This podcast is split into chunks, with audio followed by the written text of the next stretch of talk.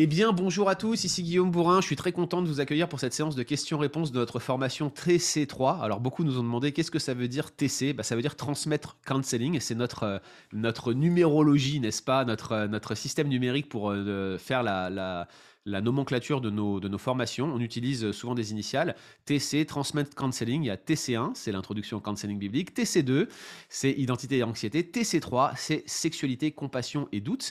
Et dès l'instant où vous avez fait ces trois modules, eh ben, vous pouvez valider CB1, Counseling Biblique 1, qui est en fait l'équivalent des trois crédits, euh, qui est là la nomenclature utilisée par la Fondation du Counseling Biblique pour qualifier ses propres cours de counseling qui, dans le système nord-américain, font chacun trois crédits. Donc trois crédits transmettre égale trois crédits de la Fondation du Counseling. Vous comprenez mieux le système de passerelle. C'est donc pour ce cours TC3, Transmettre Counseling 3, Sexualité, Doute, Compassion, que nous avons cette séance de questions-réponses aujourd'hui et on va essentiellement se focaliser sur les questions qui portent sur cette formation. Alors, je dois vous le dire, hein, on a eu énormément de questions et on en a eu encore une flopée supplémentaire dès l'instant où on n'a pas été capable de se connecter, Mathieu Caron et moi. Mathieu était dans un endroit extrêmement reculé, euh, c'est un endroit où on peut euh, atteindre presque personne, je ne peux pas révéler l'endroit, une souffrance terrible où il était, il souffrait pour la cause de l'évangile, n'est-ce pas? Mais euh, il a finalement pu se connecter aujourd'hui et donc nous allons nous focaliser sur vos questions pour cette séance de questions-réponses. Alors salut Mathieu, quel effet ça fait de revenir d'un endroit où la persécution est aussi forte? Ah, euh, je dirais, on est très bien à la maison, mais euh, c'est super de pouvoir prendre des vacances en famille. voilà, donc la persécution, vous l'avez compris, euh, je ne vais pas vous dire où Mathieu était, mais c'était ensoleillé, mais c'était compliqué de se joindre durant cette période, même si on l'avait prévu. Alors mon cher Mathieu, comme je te le disais, on a plein, plein, plein de questions, essentiellement sur le module TC3, parce qu'il y a beaucoup de questions sur la sexualité, c'est un sujet qui passionne, c'est normal. Hein. Euh, il y a des questions sur le mariage en lui-même, parce que tu as évoqué certains éléments de la théologie du mariage. Alors ce qui est très intéressant, hein, que les auditeurs le sachent, c'est que Mathieu et moi, on a des points communs assez forts, et on est en cours de rédaction d'un article euh, qu'on voudrait publier dans une revue académique, on ne peut pas encore vous en dire plus, mais qui porte sur notre vision de, ce qui fonde l'alliance du mariage. Et justement, Mathieu, on a des questions qui portent là-dessus. Donc je vais peut-être commencer par là, avant d'aborder la sexualité et le reste de la formation en eux-mêmes.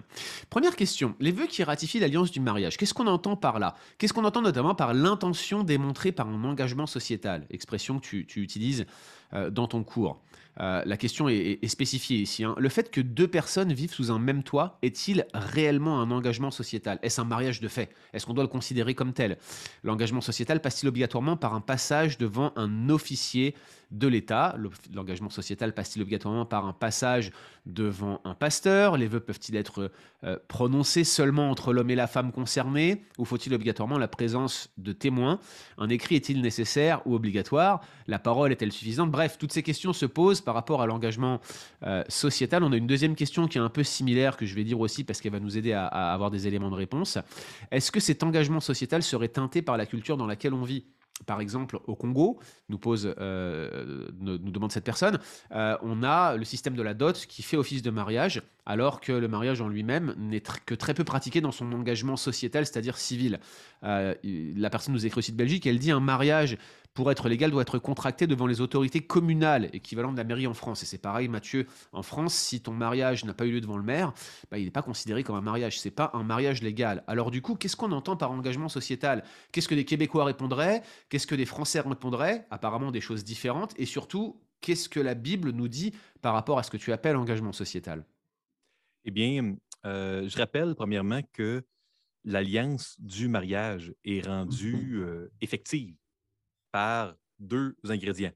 Euh, le verba solemna, hein, en latin, ces fameux vœux euh, dont je vais discuter dans un instant, et euh, le carna copulis, la relation sexuelle introductive. Donc, ça, ce sont les deux éléments, les deux ingrédients qui rendent effective l'alliance du mariage. Maintenant, la relation sexuelle, évidemment, ça, c'est plutôt clair. maintenant, le verba solemna, les vœux moi, je crois que selon les lois de l'État, le verba solemna peut prendre plusieurs formes. Je crois que le témoin, et non pas les témoins, c'est Dieu. maintenant, je crois qu'il y a plusieurs formes distinctes. dans chaque société, le mariage va être reconnu différemment. Et puis, il y a même des États incluant la France et le Québec, où il va y avoir des unions qui vont être sanctionnées par des règles précises. Donc, au Québec, on a le mariage et on a l'union civile. En France, il y a le mariage, mais il y a le Pax. Donc, il y a des pays où il va y avoir différents types d'unions. Et puis là, moi, je crois vraiment que les anciens d'une église locale et le leadership d'une église locale doit, ben, doit, il est utile à ce moment-là que les anciens puissent donner un, avis sur ce qui constitue, de leur opinion, un, un verba solemna valide et donc, par ricochet, un mariage valide. ce qui est clair, si je ne vais pas vers l'union civile et le, PAX, c'est qu'au Québec, les lois de l'État ont institué la signature du formulaire DEC 50, DEC 50, qui va être signé par un célébrant euh, qui peut être un notaire, un célébrant autorisé, c'est souvent un pasteur. Euh, il va y avoir deux témoins. Il va y avoir euh, l'époux et l'épouse. Et ce n'est pas dans le DEC 50, mais il va y avoir Dieu, qui certainement est témoin de cet engagement sociétal-là, de ce verba solemna sociétal. je comprends qu'en France, les pasteurs ne font pas ça, mais c'est à la mairie. Donc, je crois que ça varie d'un État à l'autre. Ça varie d'un état à l'autre, effectivement. Alors, pour nos auditeurs qui regardent aujourd'hui la séance de questions-réponses, qu'ils aient suivi la formation ou non, puisqu'on va rendre cette séance de questions euh, publique, euh, souvenez-vous que euh, Mathieu Caron est mon souffre-douleur, puisque je ne lui propose pas les questions d'avance avant qu'il puisse les voir. Et puis c'est surtout parce que je sais que souvent avec Mathieu, on a réfléchi sur pas mal de sujets, qu'on a des... Souvent, on va dans la même direction, en fait, mais on a toujours des petites nuances. C'est l'un des, cas, des cas ici. Hein. Euh, j'ai aussi des nuances avec mon ami Florent Varac, hein, euh, avec qui on a eu beaucoup d'échanges. Alors, ce qui est très intéressant, c'est que Florent, ça a été le pasteur qui a prêché à mon mariage, et on avait un avis divergent sur la question. La loi en France empêche euh, le prêtre ou le pasteur de marier, de, de, déclarer le mariage. Il peut célébrer l'union religieuse, mais il peut absolument pas proclamer le mariage. Il n'a pas le droit de faire l'union religieuse avant le mariage. Pourtant, il y a beaucoup de gens qui le font, mais c'est interdit. Et Florent était très, euh, euh, très, très à cheval là-dessus. Il voulait absolument qu'on ait le courrier de la mairie avant de, célébrer notre mariage, et il avait insisté là-dessus dans sa prédication. Pour lui, le mariage est fait par l'union civile. C'est l'union à la mairie qui, le fait. Bon, moi, j'avais eu un grand débat avec lui, et c'est une idée courante en France, tellement la, civilité est portée, vous voyez, euh, l'aspect civil est porté en, exergue à cause des lois de la République française. Mais j'avais posé la question au moment de, l'ouverture du mariage au couple du même sexe. Est-ce que ça, on va le reconnaître ou pas? Du coup, est-ce que c'est à l'officier civil de déterminer ce qu'est un mariage ou pas? Évidemment non. Moi, la question que je pose, euh, puisque je suis assez d'accord avec toi sur le fait qu'il faut euh, un, engagement public et que cet engagement public, c'est le verbia solemnia, euh, la question que je pose, c'est quelle est la nature de ce vœu? Parce que, tu vois, l'une des grandes divergences que j'ai pu avoir avec Florent ou que je pourrais éventuellement avoir avec toi, c'est finalement quelle est la fonction de l'Église dans l'alliance du mariage? Est-ce que le témoignage de l'Église est important? Est-ce que l'Église doit dire Amen au mariage? Est-ce que, d'une manière ou d'une autre, l'Église doit être impliquée dans la célébration publique du mariage? L'engagement social, qui est conforme à la société, doit-il impliquer d'une manière ou d'une autre l'Église? Moi, j'ai répondu oui, mais tu seras peut-être d'un avis différent. Pour moi, l'Église doit être impliquée, en tout cas dire son Amen. Ça ne veut pas dire qu'il faut y avoir un culte ou une cérémonie de mariage religieuse nécessairement, mais si l'Église ou une partie de l'Église est présente au moment de la célébration civile du mariage devant l'officier d'état civil, qu'elle peut en être témoin et que de ce fait elle donne son assentiment, pour moi, on a le témoignage de l'Église qui est inclus sans aucun problème. Comment est-ce que toi tu verrais les choses là-dessus? Est-ce que tu le verrais essentiel? Est-ce que tu penses qu'un mariage peut être fait entre deux personnes dans un coin fermé? Euh, Qu'est-ce que tu en penses? Eh bien, moi, euh, je vais être très pragmatique. Je crois que l'endroit où c'est le plus important que l'Église soit impliquée, c'est avant la cérémonie et après. C'est encore plus important que l'Église soit impliquée à ce moment-là que durant la cérémonie. Euh, vous savez, moi, je vois sans cesse euh, des couples qui vivent toutes sortes de souffrances isolées, seuls, sans avoir personne avec qui en parler. Puis, je, crois que c'est une grande bénédiction, que c'est une grâce quand il y a une culture centrée sur l'Évangile dans l'Église, où euh, les, il y a des couples qui sont plus expérimentés, qui peuvent euh, encourager, consoler des mmh. couples qui euh, sont plus jeunes, qui sont moins expérimentés. Pour moi, si deux personnes se font une cérémonie très, très intime, en autant que les verbas solemnants et que l'union est librement consentie. On ne Mmh parle pas de quelqu'un qui va se faire forcer avec un pistolet au visage. Hein.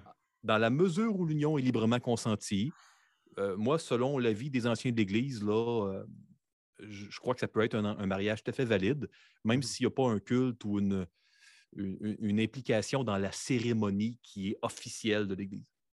Mais je crois que l'Église devrait être impliquée, hein. avant, pendant, après. Surtout après. Non, je pense que, je pense que c'est important. Je crois, je crois qu'il faut se souvenir qu'historiquement, la, la, question du, du mariage, elle, est, elle se pose essentiellement parce que le modèle biblique est un modèle par étapes. Euh, qui implique la société tout entière, et on a essayé de le faire rentrer depuis l'Empire romain dans un modèle contractuel à l'instant T, autrement dit on déclare, c'est un modèle déclaratif du mariage, c'était pas comme ça que c'était prévu dans les Écritures, les premiers chrétiens étaient en grosse difficulté, d'ailleurs les, contrats de mariage romains étaient euh, réservés à une certaine catégorie de personnes, ce qui faisait qu'il y avait de nombreux chrétiens qui n'avaient pas un contrat de mariage valide, ils avaient euh, un espèce de pax là pour ceux qui sont en France, Bref, vous voyez que la question n'est pas simple et qu'on peut pas simplement la résoudre par t'es pas passé à la mairie, t'es pas marié, t'es passé à la mairie, t'es marié. Il y a des mariages incomplets, il y a des mariages forcés. Ce ne sont pas des vrais mariages quand, par exemple, la consommation n'a pas eu lieu, quand on, a, abusé de la, euh, de, la liberté de la personne à se marier, de, l'aspect consensuel du mariage. Euh, la question de la socialité peut éventuellement être considérée comme un mariage incomplet. Moi, je crois que c'est légitime de demander à un couple d'aller régulariser leur situation devant monsieur le maire. Si, par exemple, vous êtes en France ça me paraîtrait culturellement approprié et légitime. Par contre, je crois que on a fait un peu trop dépendre le mariage de cet aspect social et dire à quelqu'un vous devez vous séparer tant que vous n'êtes pas passé à la mairie. À mon humble avis, on fait une double erreur. Première erreur, c'est que euh, on comprend mal la nature du mariage dans la perspective biblique. Ce n'est qu'un élément, la socialité. Deuxième erreur, c'est que je pense qu'il y a plutôt une, volonté de non-séparation que de séparation dans les commandements euh, de la loi. On a tendance à dire aux gens justement de ne pas s'éloigner l'un de l'autre. C'est le principe, hein, ne vous privez pas l'un de l'autre. Et c'est valable aussi dans des situations un peu de mariage incomplet, comme on peut connaître quand la socialité n'est pas 100% respectée dans la perspective du pays. Pareil, si tu veux réagir là-dessus, Mathieu, avant qu'on passe à une autre question, mais c'était un point que moi, je souhaitais souligner. Oui, je crois que pour ces questions de mariage-là, euh, il est très intéressant euh, d'en discuter avec les responsables de l'Église locale où euh, nous sommes membres. vous savez, c'est la vie chrétienne n'est pas une vie individuelle, c'est une vie communautaire. Et, je crois que quand on est impliqué, qu'on a des bénéfices secondaires dans une décision, ça devient très intéressant d'avoir le credo, hein, les opinions d'une église église en santé à laquelle on fait confiance, où on, est membre. Et puis, euh, euh, parce qu'il y, a des, il y a des choses claires, mais il y a des questions très complexes. Parfois, comme Guillaume, tu le dis, il y a des, il y a des couples non mariés qui ont constitué par leur euh, vie commune stable, par la création d'une famille depuis 15 ans, 20 ans, par leur projet de vie, ils ont constitué une union qui se rapproche de l'intention de Dieu pour mmh le mariage. Puis là, moi, j'ai l'opinion vraiment ecclésiologique qui appartient aux anciens de définir précisément la nature de ce qui mérite d'être préservé ou pas. Le dernier mot, hein, c'est euh, euh, aux personnes hein, en, question, hein. mais, mais de, euh, je crois que les anciens ont une responsabilité de préciser la nature théologique d'une situation. C'est très inconvenant quand, par exemple, des Occidentaux se mettent à dicter ce qu'au Cameroun, au Tchad ou en République centrafricaine, ce qui devrait être fait, pour un Québécois de dire ce qui devrait être fait en France, vice-versa. Mmh. Donc, je crois que Dieu a donné des églises locales, des anciens qui peuvent aider à interpréter les principes bibliques qui transcendent les cultures. Excellent. Et puis on se rappellera hein, que, euh, je veux dire, la, dot euh, dans les pays d'Afrique, par exemple, n'a rien à voir avec la dot au Moyen Âge en France. Il faut éviter les transpositions un peu rapides et prendre son temps. Mais effectivement, place à l'église locale, c'est important. Mmh. Et les principes sont là, mais il est important de garder voilà les, grands principes euh, qui peuvent euh, régir ce style de situation. On aura l'occasion d'en reparler certainement, Mathieu, euh, dans des publications futures. Puis on a aussi des, podcasts sur le bon combat qui circulent à ce sujet-là.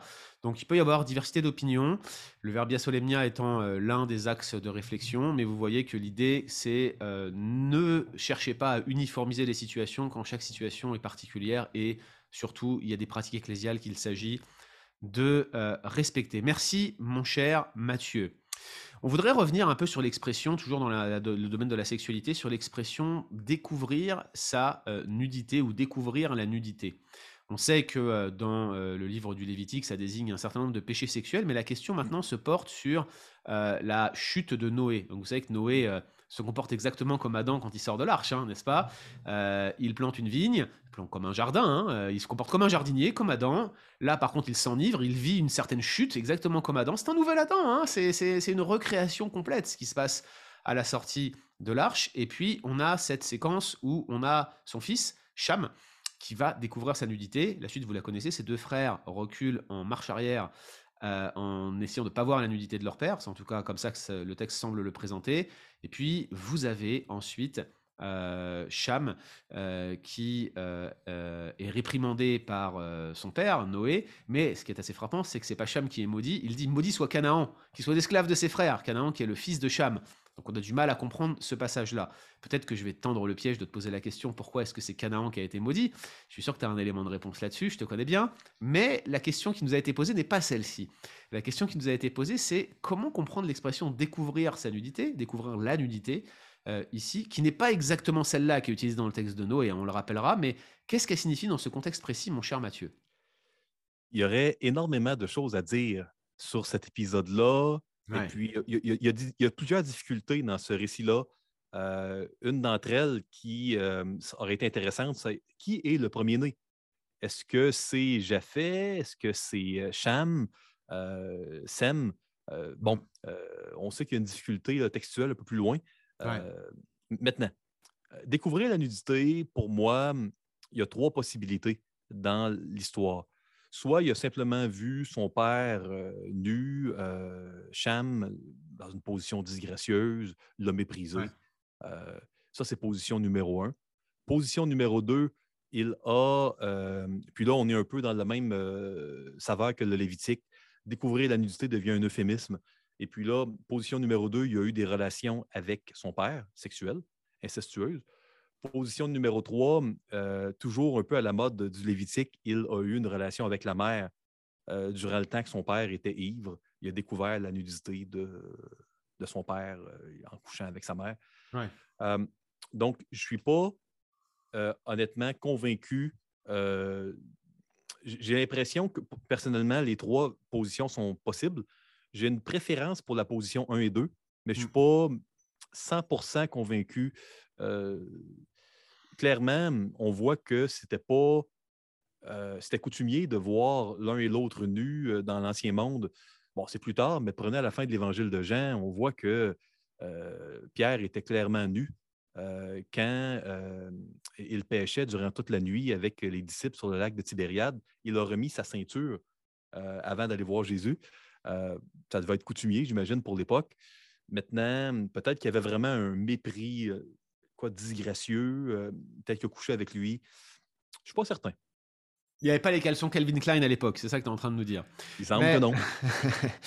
Mais il y a quand même la, gestuelle hein, des deux autres frères qui rentrent à reculons. Euh, soit l'acte était en cours, si c'est un acte sexuel, donc on comprendrait pas forcément tout. Est-ce que réellement ils seraient rentrés? Est-ce qu'ils n'auraient pas attendu? Enfin, C'est surprenant. Euh, moi, ça m'a toujours laissé penser que ça avait plus à voir avec la propre nudité de Noé, mais après, effectivement, comme tu le dis, le texte n'est pas facile du tout. Quoi qu'il en soit, c'est perçu comme une double faute. Il y a la faute du père qui s'enivre, mais qui s'enivre apparemment à l'excès, à l'extrême.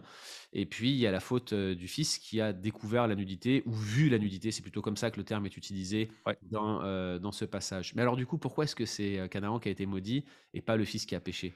Qu'est-ce que tu répondras à ça? Bon, euh, il y a des gens qui vont dire on a maudit la descendance de Cam parce que, évidemment, on sait que les malédictions dans les Écritures, c'est une forme de communication des conséquences négatives d'une action. quand Adam et Ève ont été maudits, Dieu ne faisait que communiquer les implications de ce qui s'était produit. et Dieu l'a fait au niveau de leur lignée. Euh, qu'est-ce qui constituerait la lignée du serpent, hein, si je peux m'exprimer ici? Euh, quels effets vont donner ce péché-là? Il est possible que ce soit la même chose ici. Euh, maintenant, il, va y avoir des effets à ce péché-là et voici quels ils vont être dans la, suite. mais il est possible, certains vont dire que non, c'était, parfois on appelle une personne avec le nom du peuple que cette personne-là va produire ensuite. donc, est-ce que c'était un, exemple de cet usage-là ici? Ce serait une autre manière de voir. Encore une fois, ce n'est pas 100% clair pour moi. Euh, ce sont de bonnes pistes. Alors moi, la position qui m'a le plus convaincu, puisque euh, c'est encore un sujet sur lequel euh, j'ai un avis, mais je ne veux pas faire la séance de questions-réponses à ta place, mon cher.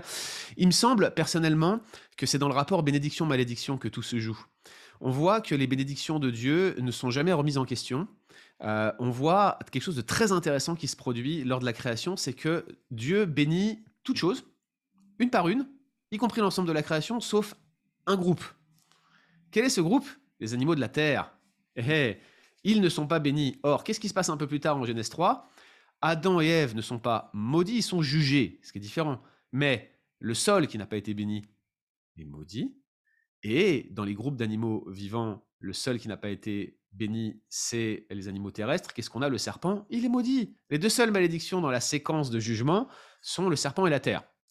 Euh, ce qui est très intéressant, c'est que lorsque Noé sort de l'arche, et avec lui ses fils, huit personnes en tout, comme nous dit euh, l'apôtre Pierre, eh bien, Dieu va les bénir à nouveau de la bénédiction de Genèse 1, 28, puis il y a la bénédiction de Noé sur ses fils qui est implicite, et donc on se retrouve avec un péché qui aurait apparemment mérité une malédiction, en tout cas une malédiction prophétique euh, dans ce texte obscur de Genèse 9, mais tout le monde est béni. Comment on maudit quelqu'un qui est béni? Ben, On va maudire finalement celui euh, qui n'avait pas été béni, à savoir Canaan. Quel était son rôle exactement là-dedans? On ne le sait pas, à part qu'il était le fils de Cham, mais c'est bien de la descendance de Cham, l'aîné de Cham apparemment, qui aurait pu être maudit de cette manière-là. Alors il y a un élément qui est profondément décourageant quand on regarde le texte sous cet angle-là, si l'explication est bonne, mais l'élément encourageant, c'est que nous sommes bénis de toute bénédiction dans les lieux célestes. Qui nous maudira? C'est une euh, explication que je n'ai pas inventée moi-même. Hein. C'est Peter Williams qui m'en avait convaincu, puis je l'ai retrouvé chez quelques commentateurs ensuite. Mais euh, je trouve que pour ma part, c'est l'explication la plus naturelle, la plus simple, la plus cohérente avec le fil conducteur du récit biblique. Mais évidemment, celles que tu as mentionnées aussi sont des pistes, mon cher Mathieu, qu'on peut euh, envisager éventuellement et sur lesquelles on peut bien sûr rebondir. Voilà pour l'expression découvrir la nudité. Je reviens sur une question de Claire. Claire nous dit J'ai été surprise d'entendre que l'évangile encourage et console celui qui a le TOC ou qui a des TOC, troubles obsessionnels compulsifs, hein, mais qui ne guérit pas. Alors peut-être que Claire a mal compris, elle, euh, précise qu'elle a peut-être mal compris le contenu du cours. Il semblerait aussi, qu'il est rare euh, qu'une personne soit libérée de son TOC. Pourtant, si le TOC démarre au niveau des pensées, ne peut-on pas espérer que des pensées renouvelées par l'esprit conduisent à la libération? Je vous remercie pour ce cours, etc. etc. L'idée de Claire, c'est est-ce qu'un TOC doit être traité comme une mauvaise habitude dont on peut être délivré ou est-ce quelque chose, quelque chose qui est inhérent à la personne, presque une maladie sur laquelle on ne pourra pas avoir vraiment d'impact euh, avec l'évangile ou alors ça sera très rare ou peut-être même du domaine du miraculeux? Qu'est-ce que toi tu répondrais? Eh bien, la communauté scientifique euh, et médicale considère le TOC comme étant une, pathologie, hein, une maladie.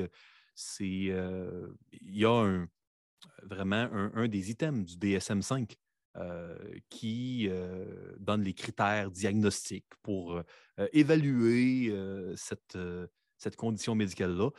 Donc, moi, je crois qu'il y a des maladies qui donnent des symptômes dans notre humeur, au niveau de nos pensées. Et à ce moment-là, ça peut être très tentant de spiritualiser la maladie à, l'inverse, on peut être tenté de médicaliser le péché parfois. Il ne faut pas faire ça non plus. Euh, mais pour moi, euh, je crois que bien que euh, dans le fruit de l'esprit, on voit les pensées, les, les, pensées également peuvent objectiver un, péché. Hein. Je crois que la, il ne faut pas confondre les pensées, puis les, mauvaises pensées qui vont, être tenaces ou les bonnes pensées tenaces avec la pathologie médicale du TOC. Donc, le TOC, euh, il est évalué médicalement, euh, il va être traité avec plus ou moins de succès médicalement. Euh, et, je ne crois pas que l'Évangile guérit. Dieu peut tout guérir. Hein. Mais de la même manière que c'est rare qu'on va dire, quand quelqu'un a diabète, le diabète, prends plus d'insuline ou mets de côté, je vois que tu as des lunettes, mon cher ami. Euh, mets de côté les lunettes à place ou l'évangile de Marc. Ou, mmh. Donc, pour moi, le TOC, c'est la même chose. si je ne te dis pas de enlever tes lunettes de les jeter aux, poubelles et de prier plus. Ben, si quelqu'un a un TOC, je vais lui dire d'aller voir ce que la médecine peut faire pour lui. Euh, maintenant, si le, Seigneur peut libérer de n'importe quelle maladie, mais ce n'est pas parce qu'il le fait et qu'il parfois qu'il peut le faire que on va mettre de côté, qu'on va spiritualiser la maladie. Donc, mmh. c'est un peu ça pour moi. Merci beaucoup, mon cher Mathieu. On a aussi reçu pas mal de questions sur la pornographie. Alors, certaines étaient un peu redondantes avec le cours, je ne les ai pas forcément sélectionnées. je sais que dans la pratique du counseling biblique, vous avez tendance à traiter les péchés sexuels d'une manière différente des autres. Non pas parce que la sexualité en soi constitue des péchés plus euh, graves sur le plan de, l'essence du péché lui-même, mais plutôt parce que la solution souvent est relationnelle. Tu peux nous expliquer quelques-unes des, choses que vous demandez, par exemple, à un couple qui est en lutte avec des problèmes de sexualité ou avec des problèmes de pornographie? Je sais par exemple que vous évitez les suivis à distance. Euh, est-ce qu'il y a d'autres euh, choses comme ça que vous mettez en place, justement spécifiquement par rapport au péché sexuel ou même par rapport à la pornographie, qui rend le combat si spécifique? En fait, j'ai bah, peut-être que c'est à tort, mais je n'ai pas l'impression de traiter différemment en, counseling les péchés sexuels des, autres péchés. En fait, pour moi, dans un couple, il va y avoir toutes sortes d'implications, parfois sexuelles, parfois non sexuelles, de notre bagage de péchés individuels. Donc, pour moi, bien souvent, la sexualité est un, à un certain point un, thermomètre euh, de la relation.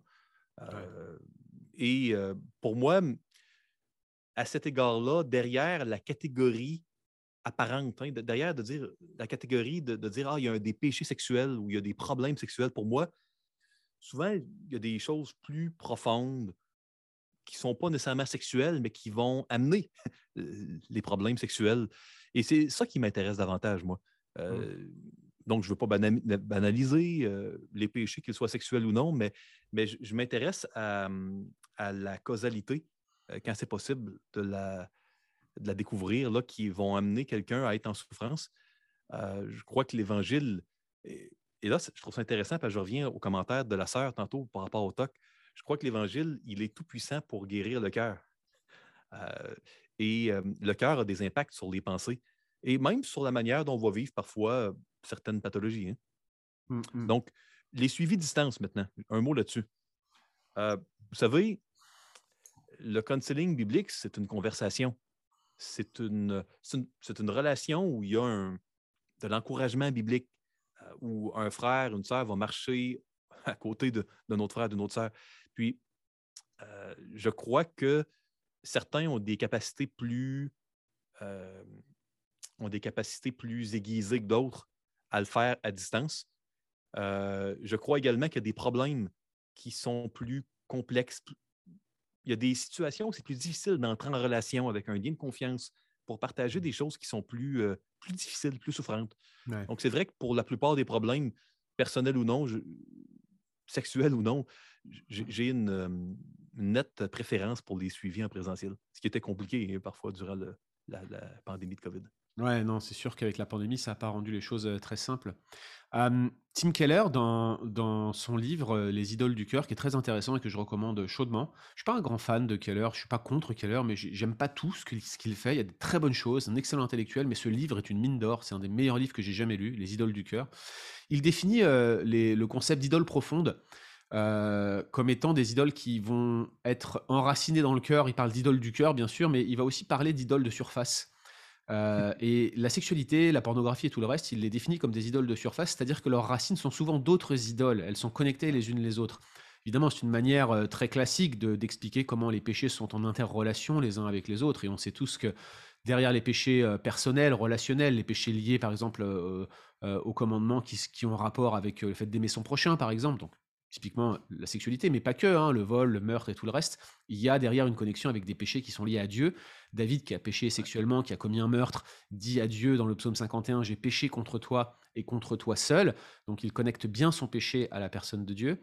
Mais euh, qu'est-ce que tu dirais par rapport au fait que la sexualité, comme semble dire Tim Keller, est toujours un péché de surface qui va presque systématiquement être caractéristique d'autre chose derrière? Tu serais d'accord avec ça ou tu nuancerais? J'aurais de la difficulté avec le toujours. Euh, maintenant, tu, as toujours de la difficulté avec le toujours, Mathieu. Ah, ça, c'est quasiment toujours vrai.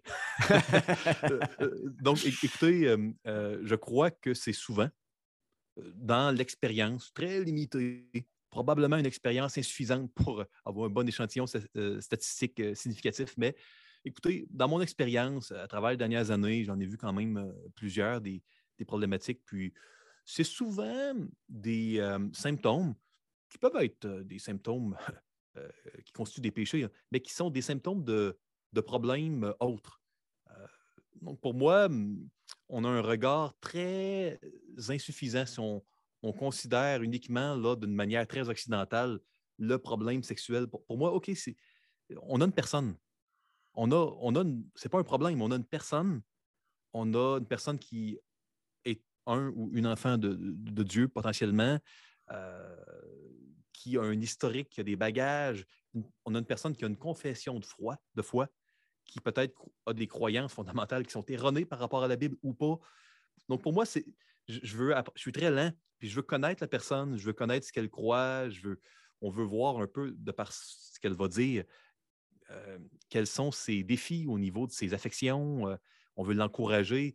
Puis ça va, c'est une approche qui va être holistique puis qui va inclure la sexualité, mais qui, euh, ne mettra pas la sexualité peut-être autant au premier plan que d'autres approches. OK. Donc, si je comprends bien, c'est que d'une manière générale, tu serais OK pour affirmer que la sexualité va, va dépendre d'autres relations, notamment, notamment des péchés relationnels, tout simplement. On pourrait parler ça. C'est une, une, catégorie de péchés qui est très relationnelle, le plus souvent, mais tu voudrais pas faire une règle intangible sur laquelle on ne pourrait pas transiger. Exactement. Est-ce qu'il n'y a pas quand même des schémas types qu'on retrouve que chez, toutes les personnes ou est-ce que vraiment il faut faire une nuance personne par personne? Est-ce que réellement c'est nécessaire? Ah, c'est, difficile de faire des règles générales. maintenant, évidemment, derrière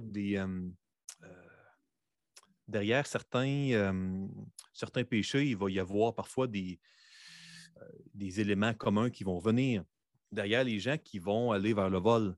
Mmh. Il va y avoir euh, des, valeurs, un système de valeurs derrière ça. Derrière les gens qui vont aller vers euh, la, consommation de pornographie.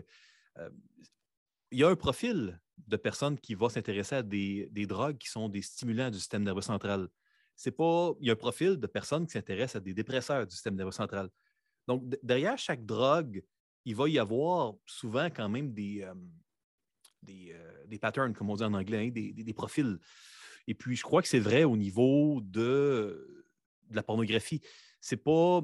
Il va y avoir un profil de personne qui va s'intéresser à de la pornographie qui va être euh, euh, constitué de violence, qui va être dégradante.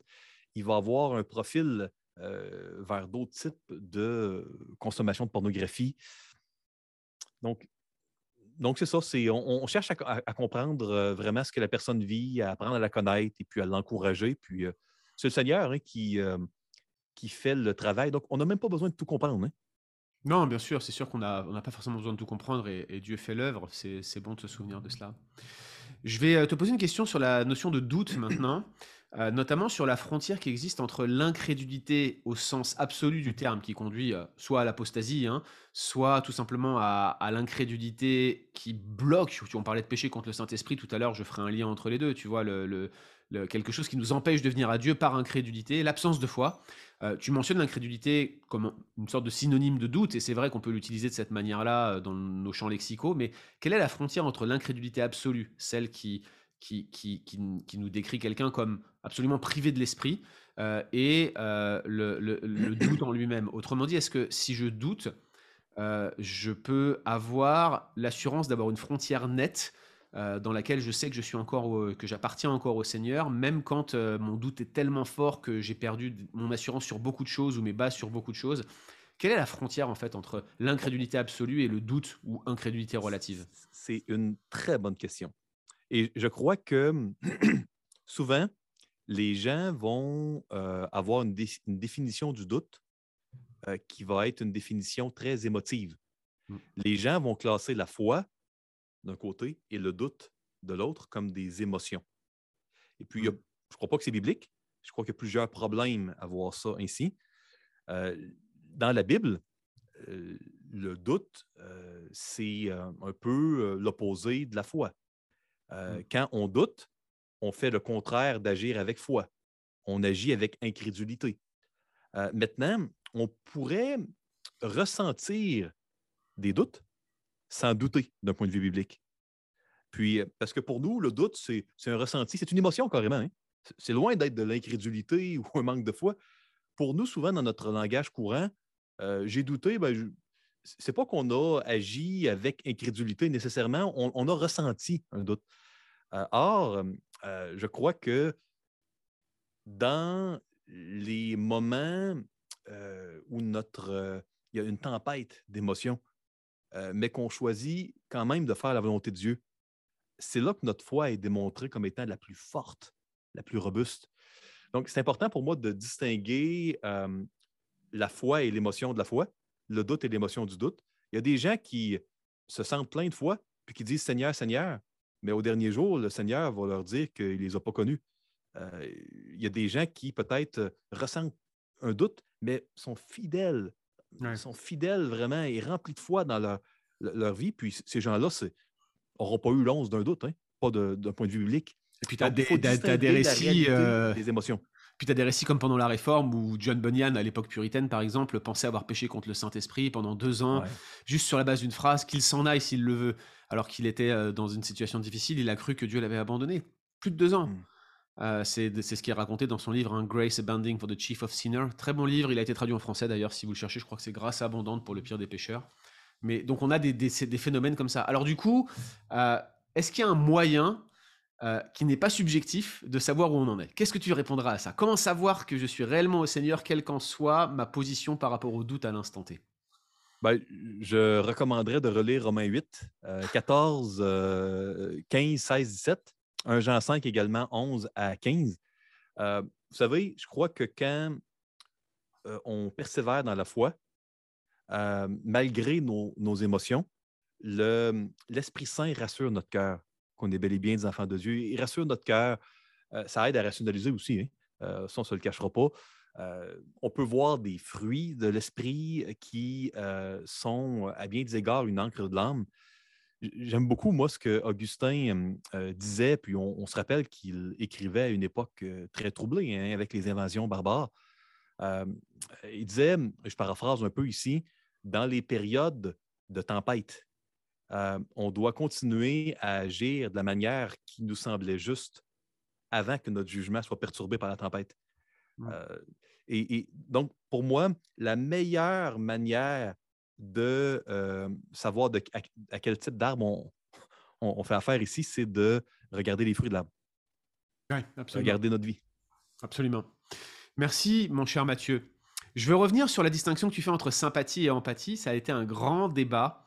Euh, qui a été récemment euh, porté par euh, John Piper, entre autres, et puis des personnes de, de, Desiring God ou de, Bethlehem College qui ont défendu la réutilisation du terme sympathie, qui certes a perdu de son sens dans le, monde occidental. Hein. on l'utilise comme le fait de, faire preuve, de rejoindre quelqu'un dans, son, dans, dans, sa pensée ou de faire preuve d'amitié envers lui, alors que l'étymologie nous parle plutôt d'être de partager les souffrances, en quelque sorte. Hein. C'est un peu, je crois, l'étymologie. On a remplacé plutôt ce qu'on appelait sympathie avant par empathie, bien que ça soit pas le sens étymologique.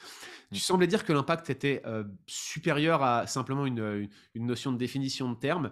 Comment tu te positionnes? Je sais que tu l'as dit dans le cours, mais est-ce que tu peux rappeler à nouveau euh, l'impact que ça peut avoir de manière concrète, notamment, euh, ce débat?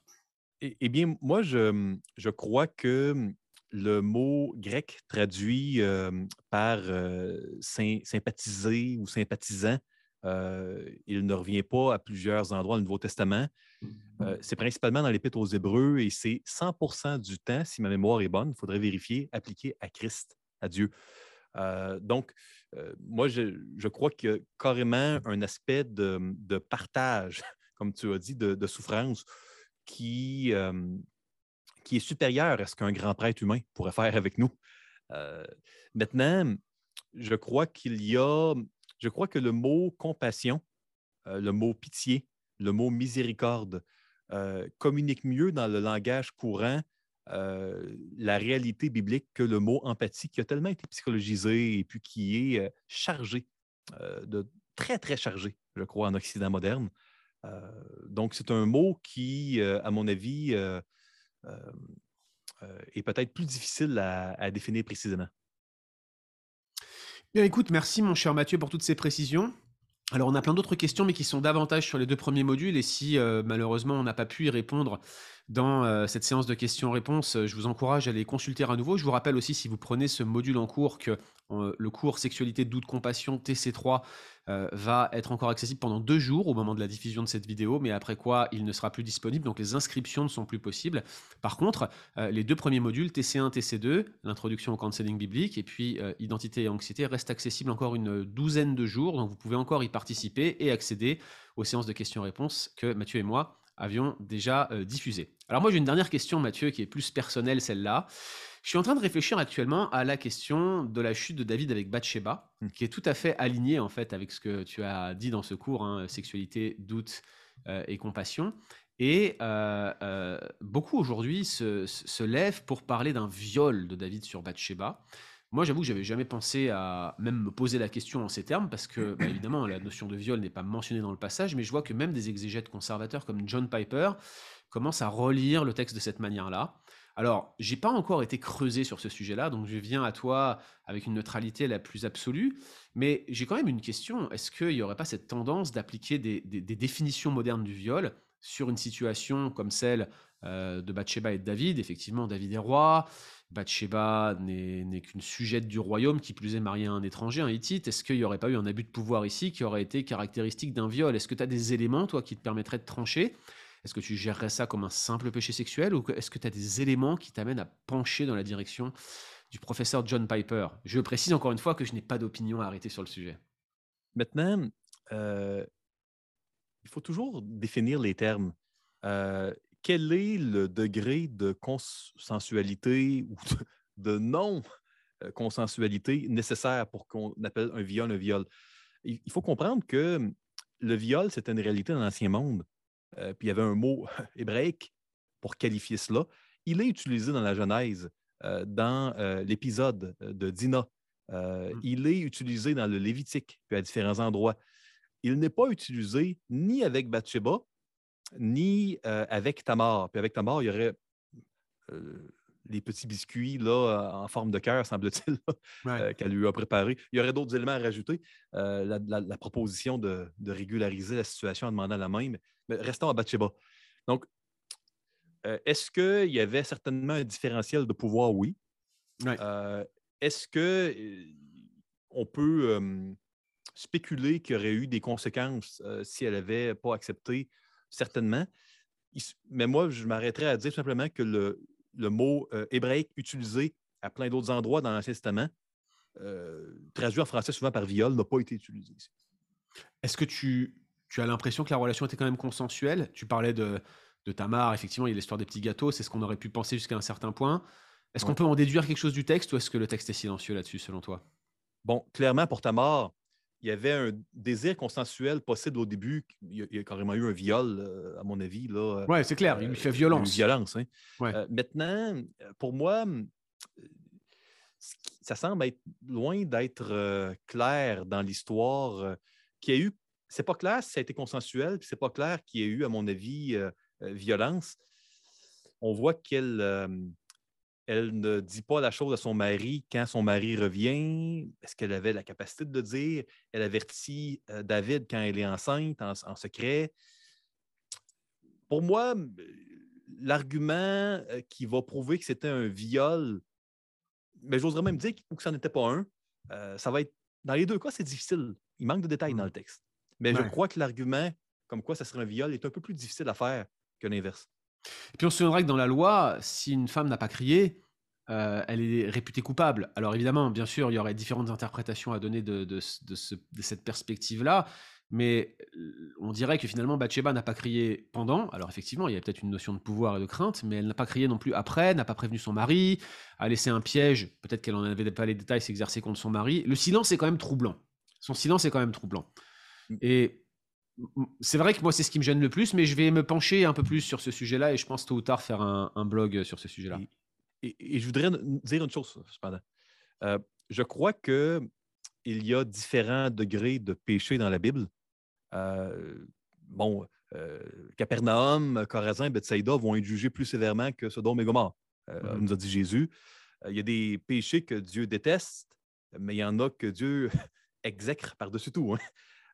Donc, pour moi, je crois que quand quelqu'un est en position d'autorité, comme était David ou comme était Amnon, quand il y a un différentiel de force, pour moi, je vois une gravité. c'est pas parce qu'il n'y a pas eu viol que, pas, que je suis en train de dire que c'est des péchés d'égale, d'égale amplitude. Donc, pour moi, je crois que Dieu tient comme étant à de plus hautes responsabilités les gens qui sont en autorité ou en différentiel de pouvoir. ça, je veux quand même le mentionner. Oui, et puis c'est important de se souvenir que David était de façon représentant du peuple. On le voit quand il fait d'autres erreurs. Le peuple est jugé, je veux dire, redevable au même titre que lui, notamment sur le dénombrement et tout le reste. Donc je pense que cet argument, de toute façon, n'est pas, n'est pas exclu. Son autorité, elle est, elle est, elle est indéniable et sa responsabilité est d'autant plus engagée. Mais il n'en reste pas moins que la qualification du péché en lui-même mérite d'être, d'être posée, surtout, surtout s'il s'agit d'une relecture à la, à la MeToo. Tu vois, ce serait dommage qu'il y aurait une forme de présentéisme euh, ici dans son sens négatif, autrement dit de lire le présent dans des textes du passé alors que ça n'a strictement rien à voir. Mais ouais. Pas besoin de dire que c'était un viol pour dire que le péché de David était plus grave et euh, qu'il y a eu des effets terribles. C'est un peu ça. Mais merci beaucoup Mathieu. Vous voyez que ce genre de questions qu'on a sont très théologiques, très exégétiques et elles se connectent directement à la, discipline du counseling. Pour nous, c'était euh, vraiment euh, un, choix qui s'imposait de travailler avec la fondation du counseling biblique parce que l'approche du counseling biblique justement vise à réconcilier les données scripturaires à la personne, sans exclure les choses qui dépendent de la grâce commune, comme ce que les ressources des, des, des, psychologues séculiers peuvent apporter, dès l'instant où on est vraiment vigilant de ne pas adopter leur, euh, leur manière de penser, leurs présupposés qui sont marqués par la chute et par le péché. Donc on va euh, vraiment travailler, avoir une vision du monde biblique quand on va aborder euh, l'accompagnement des personnes. Finalement, faire du counseling biblique, vous l'avez compris, c'est une démarche qui est hautement pastorale, où on respecte l'Église locale, où on, va avoir à cœur de, bien interpréter la parole de Dieu. Et euh, c'est ce que vous avez vu, j'espère, aujourd'hui dans cette séance de questions-réponses. Évidemment, on veut vous encourager à continuer à persévérer. On vous rappelle qu'il y a cette porte ouverte vers la validation de CB1 si vous avez validé les trois modules de counseling biblique TC3. Si vous ne l'avez pas fait, si vous avez à cœur de le faire, contactez-nous. On va essayer de trouver des solutions pour vous, pour essayer de vous, vous servir de passerelle en quelque sorte vers la licence en counseling biblique ou la maîtrise, master en counseling biblique que la Fondation propose. Et puis bien sûr, il y a toujours la possibilité, hein, euh, via la Fondation, de se faire accréditer euh, via SEMBEC pour le Québec via euh, l'Institut biblique de Genève en Europe. Tout cela a un coût. Ça sera nécessaire de payer les frais d'accréditation, mais la, Fondation du Counseling et la très excellente Lise Dupont pourra vous renseigner à ce sujet-là. En tout cas, on est très heureux de notre partenariat avec la Fondation du Counseling biblique. On est très bénis et on attend avec impatience la suite parce qu'on a soif, parce qu'on a faim, mon cher Mathieu. Donc on vous, euh, on vous donne rendez-vous très bientôt et puis euh, croyez-moi Mathieu, on va continuer à exploiter ses compétences. Il est possible qu'il réapparaisse ici ou là dans notre cursus d'Ancien Testament, sait-on jamais? Vous savez, il est multicasquette, multiforme, ce cher Mathieu, vous voyez. Donc on le verrait peut-être réapparaître à un moment ou à un autre. Mon cher Mathieu, merci beaucoup pour euh, ces précisions. Merci de l'invitation. Que le Seigneur te bénisse et on se dit donc à très bientôt. À bientôt, que Dieu te bénisse aussi.